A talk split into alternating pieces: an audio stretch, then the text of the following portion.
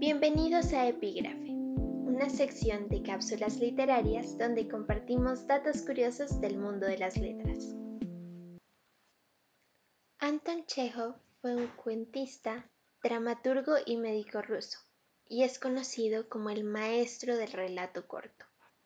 Chekhov se enmarca en la corriente más psicológica del realismo y el naturalismo.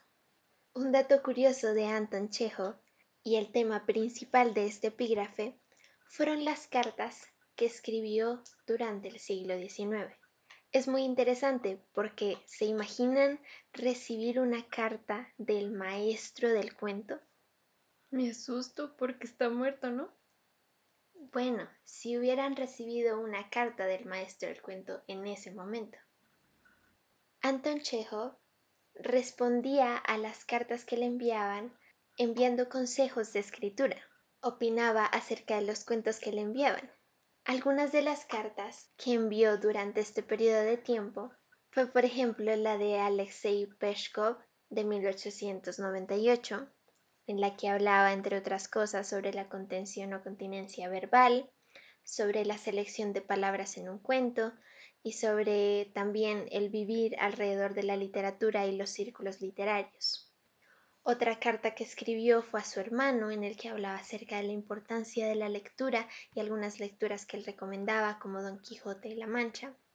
Otra, por ejemplo, a Dmitri Grigorovich en 1886, en el que hablaba de muchos temas, dentro de este sobre el ser escritor, eh, sobre el sentimiento de insignificancia literaria y hacía una reflexión sobre su poética.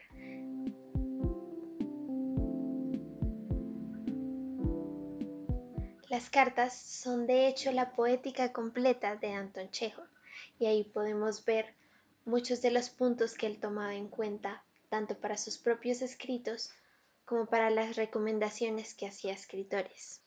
En sus consejos para escritores trata, por ejemplo, la objetividad, la veracidad, la concisión necesaria para escribir un cuento, la audacia, la originalidad y la espontaneidad entre muchos otros temas.